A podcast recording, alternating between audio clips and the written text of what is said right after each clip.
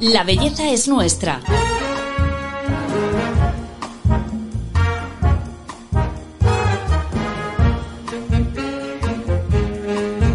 Un podcast de Telva. Nuestro invitado de hoy sabe todo sobre el trabajo artesanal que se lleva a cabo para hacer un perfume, una labor que puede llegar a durar años. Ha viajado a los lugares más remotos del planeta para ir al punto de partida de muchos de los jugos, porque así se llaman, que ves en los grandes almacenes. El sándalo de Sri Lanka, la bergamota de Calabria, la rosa de Gras. Él sabe como nadie qué es lo que hay detrás de un perfume y hoy nos lo va a contar.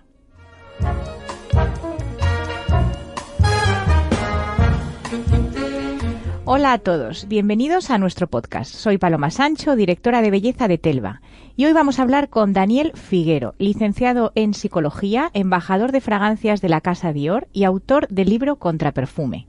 Daniel, bienvenido a nuestro podcast y gracias por estar aquí hoy con nosotros. Hola, muchas gracias por invitarme. Bueno, eh, he devorado tu libro este fin de semana, me parece una delicia.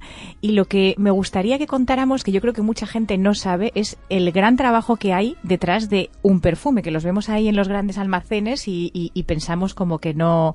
¿Cómo se hace un perfume?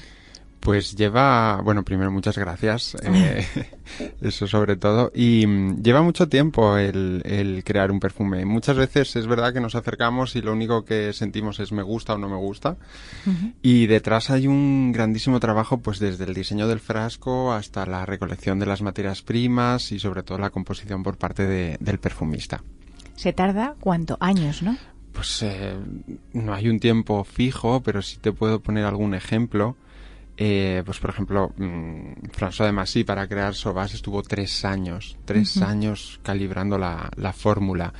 Y nos contaba en otra ocasión, en, otra fragancia que presentamos, que la idea, eh, por ejemplo, era un, era un perfume que quería trasladar pues la luz o la alegría de, de, la luz, que es un concepto muy abstracto y muy complejo, tenía esa idea en la cabeza desde hacía 15 años. Ni siquiera estaba en Dior trabajando y siguió con ella trabajando y trabajando hasta que mm, consiguió la, la fórmula.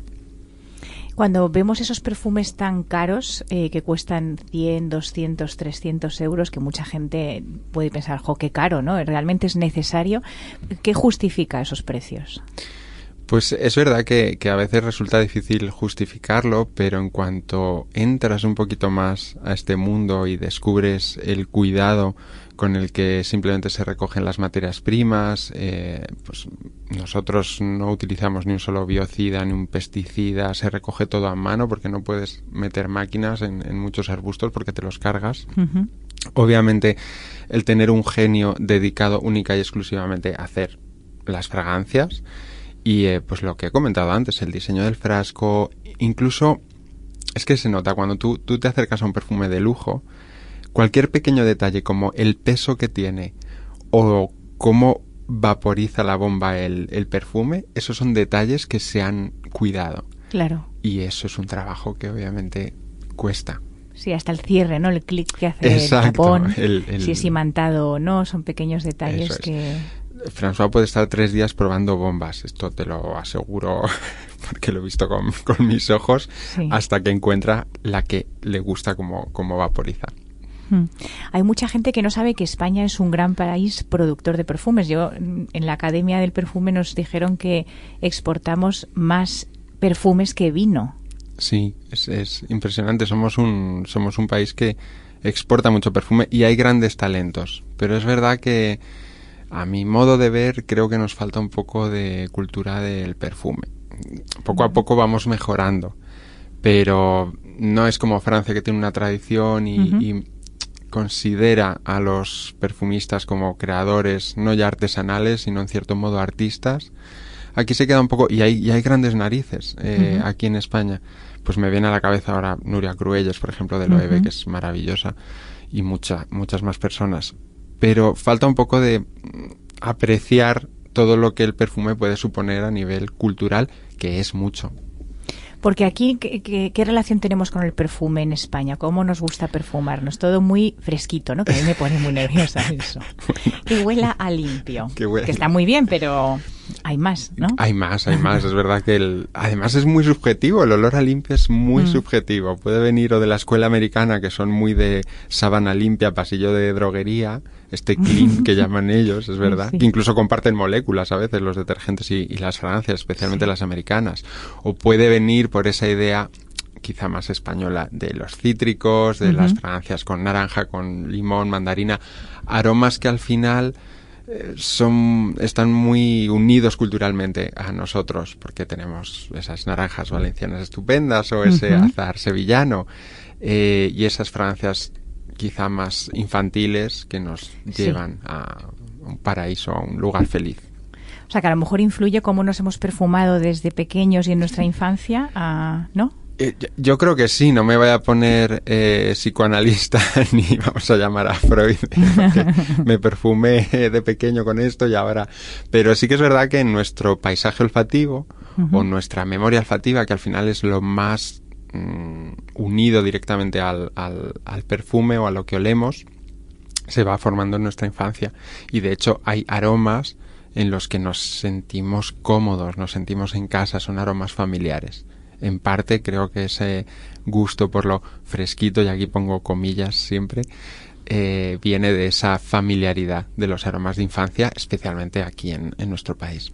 ¿Y cómo se puede salir de esa zona de confort olfativa, por decirlo de alguna manera? Bueno, al final... Mm, bueno, yo siempre lo digo, sé que suena fatal, pero no me fío de la gente que no cambia de fragancia. Nunca. Así como lema de vida. Como lema de vida. yo llevo toda la vida con esto. Uy, ya arrugo la nariz. Pero es verdad que en general nos solemos mover por una familia olfativa que nos gusta. Podemos cambiar de fragancia, pero al final siempre tienen algunas notas que son similares o eh, acordes que son comunes. Y en esa familia nos movemos bien. Hay personas que van un paso más allá y, creo que esto es más común, cambiar de fragancia según la estación, en verano, en invierno, igual que cambiamos de ropa. Claro. O si estamos en el día a día o guardamos una fragancia para ocasiones. Ahí sí que veo que hay un poquito más de atrevimiento a la hora de cambiar de familia olfativa. Y eso está bien. O sea, el perfume de día, de noche también, ¿no? De, de, cotidiano, para venir a la oficina, para un fin de semana, para una cena. Al final es como vestirse también. ¿Cuáles son los perfumes que, que, aquí como que no encajan mucho con nuestra cultura? Pues hay un... A ver, la verdad es que hay gustos para todo, pero sí que diría que los orientales especialmente pesados... Eh, que llevan que incienso y mm, especias... A, ver, me estoy tirando piedras contra mi propio tejado porque a mí el incienso y las especias me encantan, me rebozaría en, en especias, pero, pero es verdad que no son de un gusto muy... Tendemos siempre a los cítricos, a lo, a lo ligero, a no avasallar en general. Bueno, los aromas eh, no se han utilizado a lo largo de la historia eh, solo para dejar un rastro agradable o para deleitarnos, sino también eh, con fines prácticos y útiles, como con una historia que, que tú mismo nos has contado.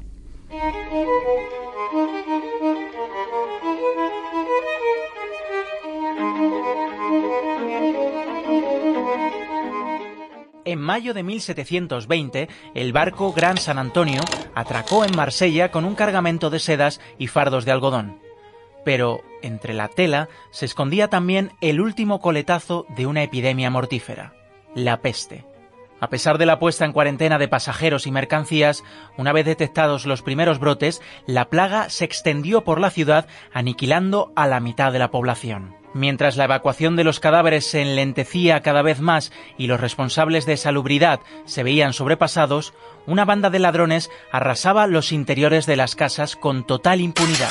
Estos bandidos no respetaban ni los bolsillos de los muertos, pero no se contagiaban. Cuando fueron apresados, se propuso librarles de su condena si contaban el secreto que les hacía inmunes a la peste. Así, ofrecieron una receta que consumían todos los días y que las autoridades escribieron en los muros de Marsella para hacerla accesible a toda la población. Desde entonces, esta mezcla de hierbas, salvia, artemisa y romero entre otras, se conoce como vinagre de los cuatro ladrones. Se incluyó en un códice farmacéutico en 1748 para venderse como antiséptico eran sus propiedades aromáticas las más eficaces contra la plaga. La mezcla resultaba ser un repelente de insectos muy eficaz. Recordemos que la peste bubónica se transmitía por la picadura de pulgas y piojos, algo que los médicos de la peste intuían al llenar el pico de su máscara con estas hierbas. Las propiedades antisépticas del vinagre ayudaban contra la contaminación por contacto.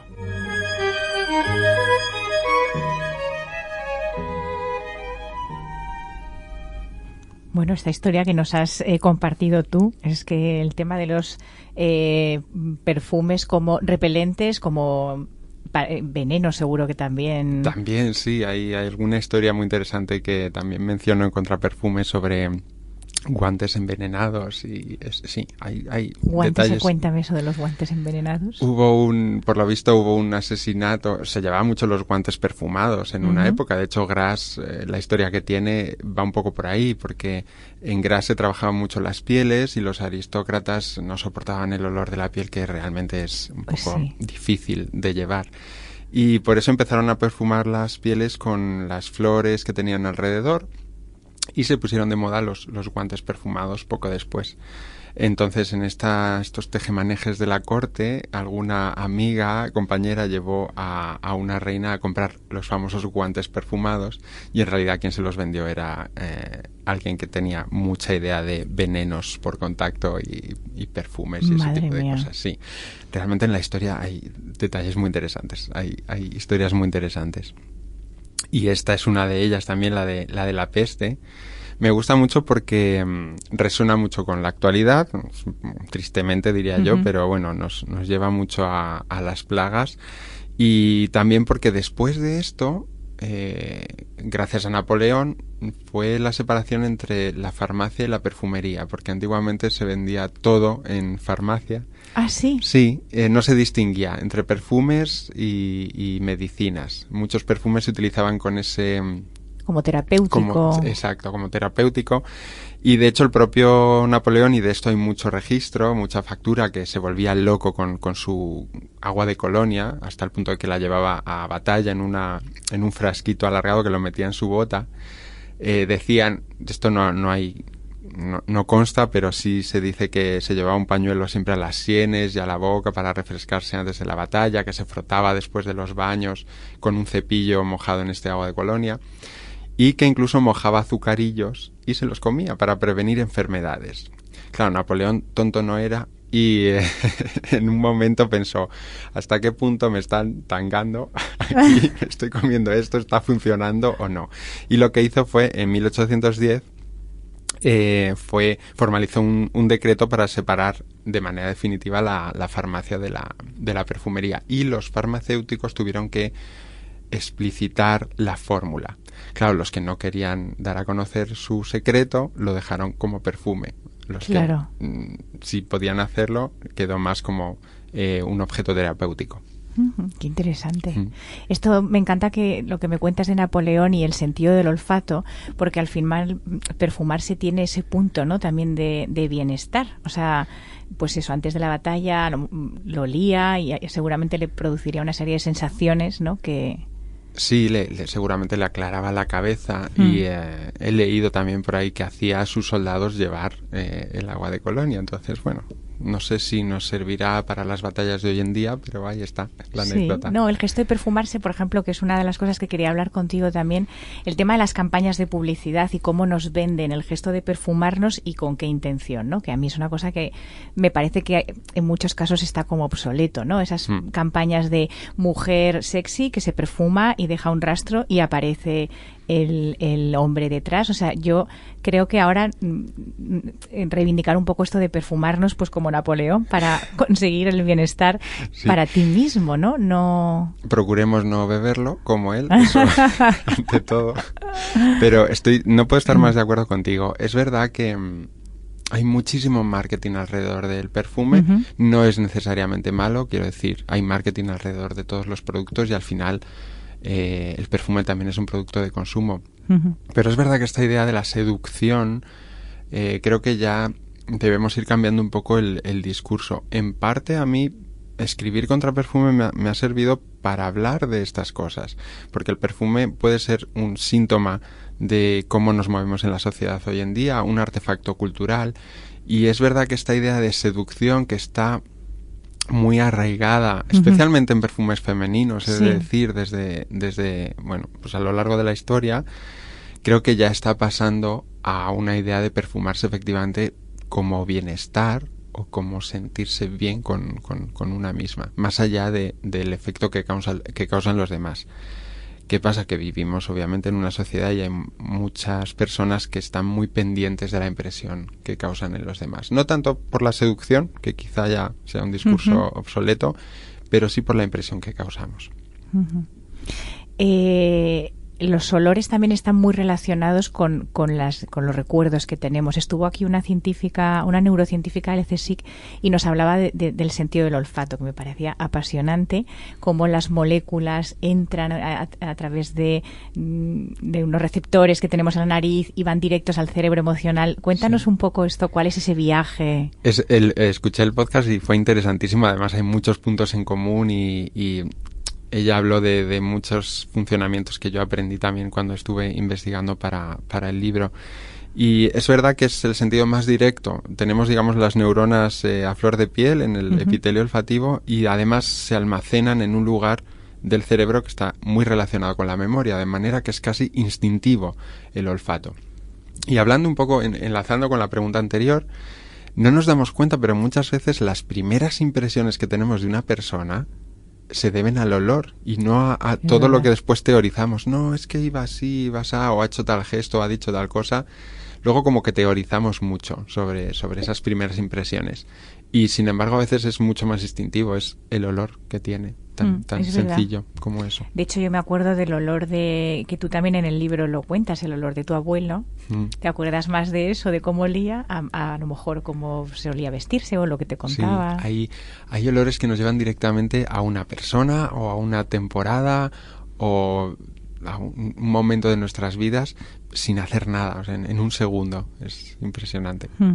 Y a mí a veces me angustia eh, olores que que como que no tengo clasificados, ¿no? Y me encantaría que hubiera eh, una biblioteca, que yo creo que la hay, no sé tú, cuéntame, un, museo de olores o una biblioteca de olores, o sea, donde no se pierdan, porque algunos tengo la sensación de que se pierden. Ay, sí, sí, de hecho, y esto también es interesante porque se pierde a lo largo de la historia y hay, sé que hay un proyecto, no sé si está en Ámsterdam, ahora me pillas un poquito así, eh, sin, sin, saberlo, pero se está haciendo una biblioteca de olores de la antigüedad, mm. de cómo olía París en el siglo XV, o como, que no es necesariamente bueno esto, pero...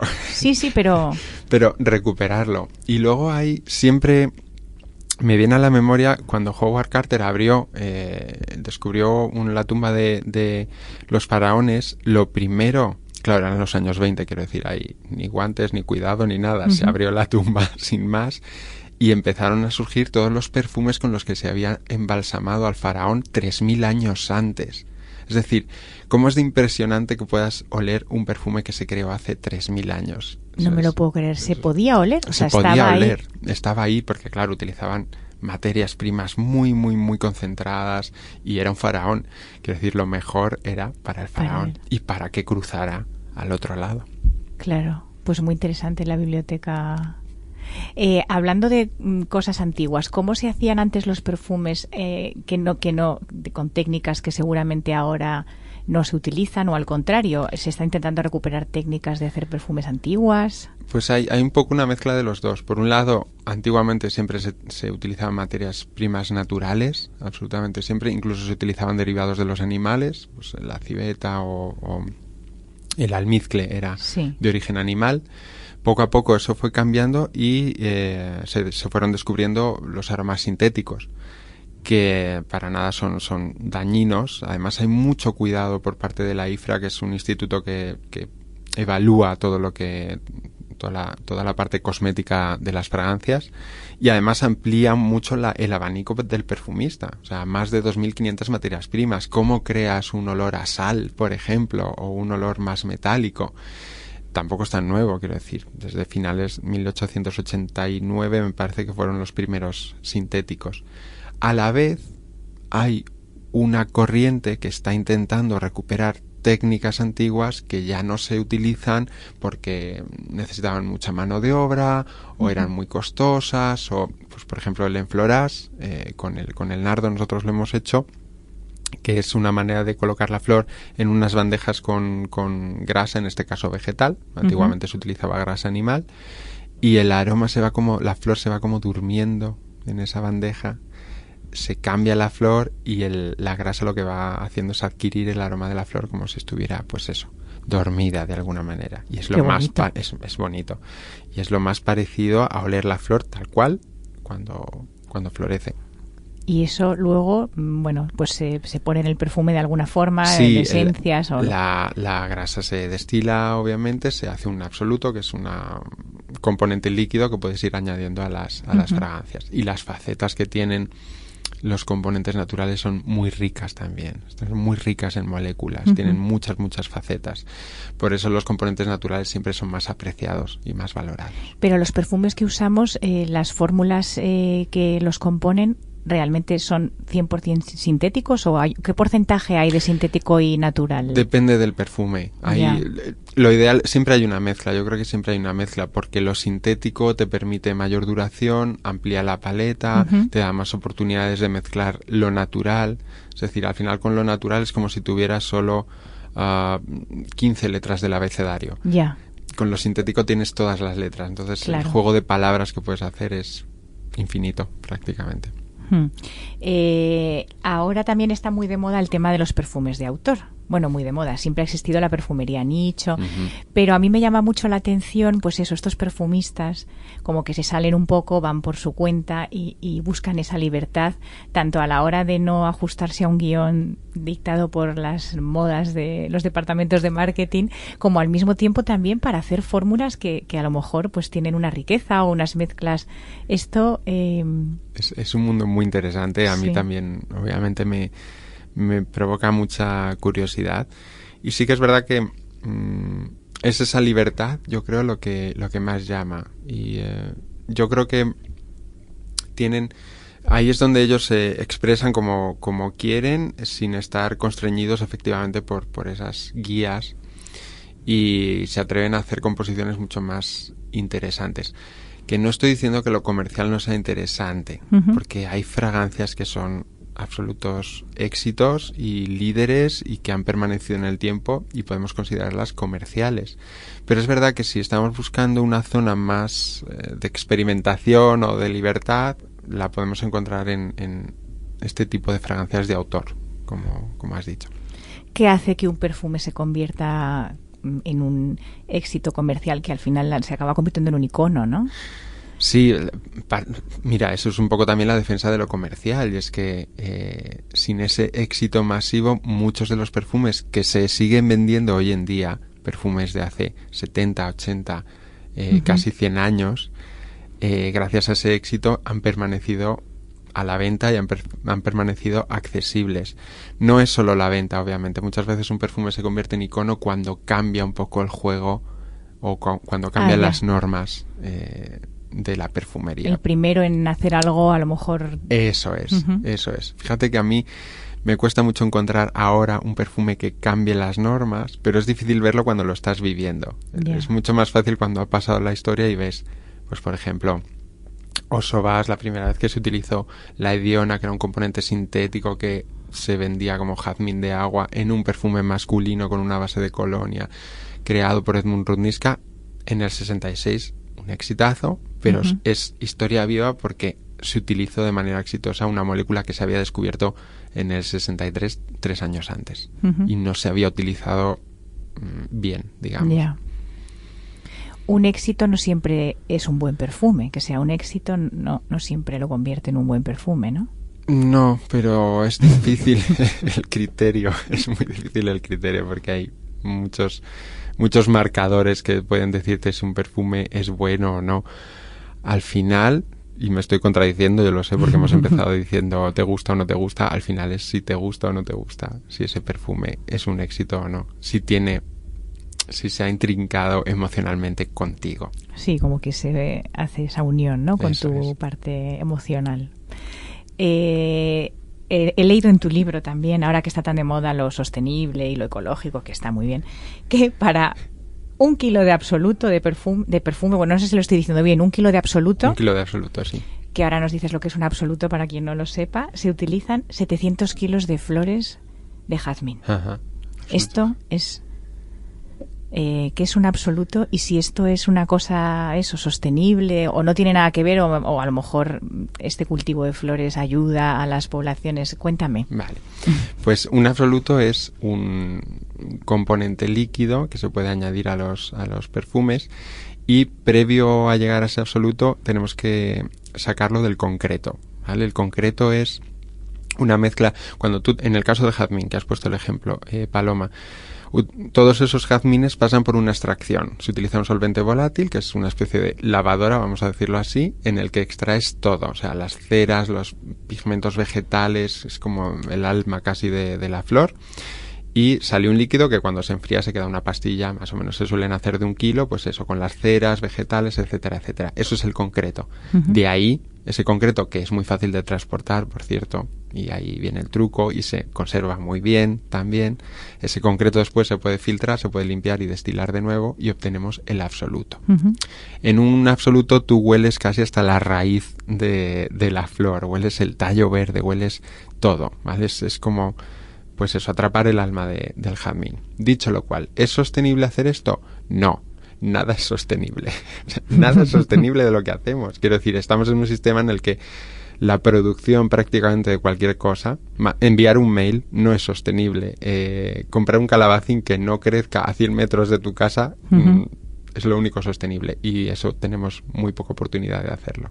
Uh -huh. Dicho lo cual, es verdad que eh, por nuestra parte no utilizamos, eh, hacemos una agricultura ecológica, uh -huh. son flores que son cultivadas única y exclusivamente para perfume y además recuperamos eh, trabajos y artesanías que se estaban perdiendo, especialmente en la zona de, del sur de Francia, por ejemplo. Uh -huh. Y eso a mí me tranquiliza, en cierta manera.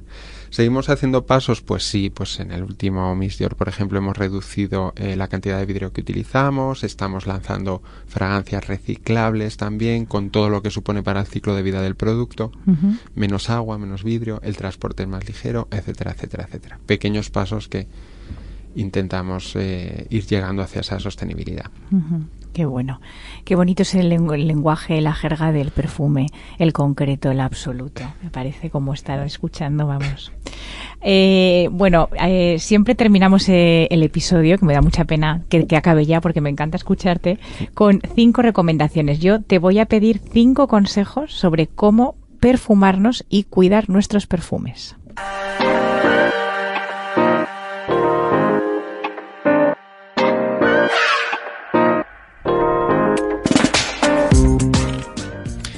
Bueno, lo primero y que suelo siempre aconsejar es perfumar la piel, perfumar preferiblemente la piel, porque es verdad que los vaporizadores están creados para que si llega a la ropa no haya ningún problema, pero el perfumista ha creado el perfume para que se desarrolle en la piel. Así que las que salgáis de casa y lo último que hagáis es perfumaros, os aconsejo que lo hagáis eh, pues después de la ducha, por ejemplo.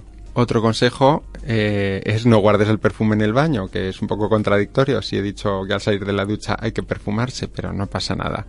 En el baño suele haber cambios de temperatura y hay dos enemigos fundamentales del perfume. Uno es la luz y otro es y otros son los cambios de temperatura. Si utilizas perfume todos los días, no hay problema porque se va a acabar y no se va a estropear. Pero si es estos perfumes que dejas de vez en cuando para ocasiones, lo mejor es tenerlo en un tocador, en la entrada o en la habitación, en alguna parte que tenga una temperatura un poquito más estable. Y guardarlo, pues, en, una en la caja que viene, por ejemplo, o en un armarito, que ese sería otro consejo, protegerlo de la luz. ¿Qué más consejos? Perfumarte por capas, por ejemplo. Sabemos que hay diferentes concentraciones, uno de toilette, un agua de perfume. Uno de toilette necesariamente no tiene tanta duración como un agua de perfume, pero a lo mejor nos encontramos más cómodas con él. Pues la idea es utilizar una loción perfumada o el gel de ducha perfumado o el desodorante para ir perfumando la piel capita a capita. Y de esta manera conseguiremos mayor duración del, del perfume y un aroma que es coherente en toda nuestra, en toda nuestra piel. El último sería abraza el cambio, que esto sirve para perfumes y en general para la vida, yo creo también. Y es que hay muchísimos perfumes, hay muchísimos lanzamientos, hay muchísimas propuestas. No nos quedemos eh, en uno solo, probemos, eh, si no nos gusta, pues no tenemos nada que perder. Solo hay que acercarse a cualquier perfumería, probarlo en la piel y pasar una tarde con ese perfume que a lo mejor descubrimos que es el perfume que nos da suerte o que nos cambia la vida o que nos cambia el chip. Lancémonos a abrazar el cambio, siempre. Supongo que podría estar bastante cabreado con lo que me pasó. Pero cuesta seguir enfadado cuando hay tanta belleza en el mundo.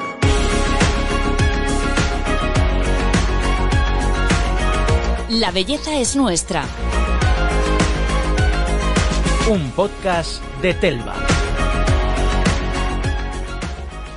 Bueno, eh, solo voy a comentar dos cosas. Lo del cambio, que también nos dijo la neurocientífica del CSIC, el tema de que te acostumbras a los olores. O sea, Es que es que hay que cambiar de perfume, ¿no? Es verdad, es que el- el- la nariz es muy vaga. En cuanto huele que no hay un escape de gas o comida en mal estado o algún cadáver por ahí tirado, que no suele pasar, eh, deja de oler. Es, es muy perezosa, así que Hay cambiar que entrenarlo. hay que entrenarlo. Y luego lo del baño me mata, porque yo los tengo todos puestos en una balda, ideales, colocados, y ahora No, tengo que yo- encerrarlos no, en, una- no, en su caja. No, yo sé que tienes un baño de 300 metros cuadrados, probablemente, en el que no hay cambios de temperatura, entonces puedes estar tranquila, Paloma. Bueno, pues muchísimas gracias, Daniel, por todo lo que nos has contado, por los consejos y por venir al podcast de Telva. Un placer. Y a todos vosotros os agradecemos que nos escuchéis siempre y os esperamos en el próximo capítulo, porque ya sabéis, la belleza es nuestra. Hasta la próxima.